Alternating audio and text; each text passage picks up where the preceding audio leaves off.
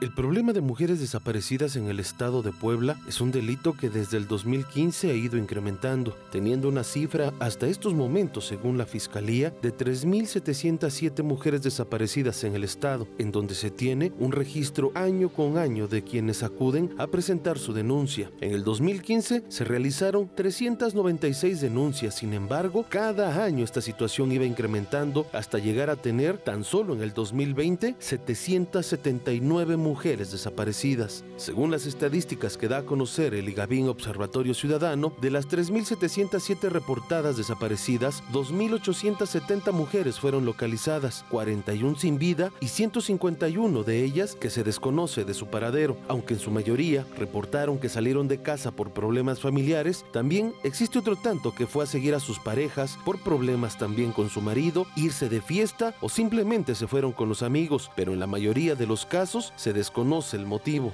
Tehuacán es el segundo municipio con más jóvenes mujeres que ha reportado como desaparecidas. Después de la ciudad de Puebla, tiene un registro del 2015 al 2020 de 167 jóvenes localizadas, pero 49 no encontradas. Tan solo de enero a septiembre del 2020, 11 casos fueron reportados a la Fiscalía, en donde hasta el momento tres jóvenes no han sido localizadas por sus familiares. En este informe, el Observatorio Ciudadano encontró algunas inconsistencias en las carpetas de investigación, además además de la omisión de parte de la Fiscalía General del Estado en cuanto a solicitar a través de transparencia más datos sobre algunos casos, considerando que estos datos deberá ayudar a ver los puntos de riesgo que hoy en día tienen las jóvenes, así como en qué punto las autoridades pueden intervenir para evitar este tipo de problema social. Para Mega Noticias, Iván Fierro.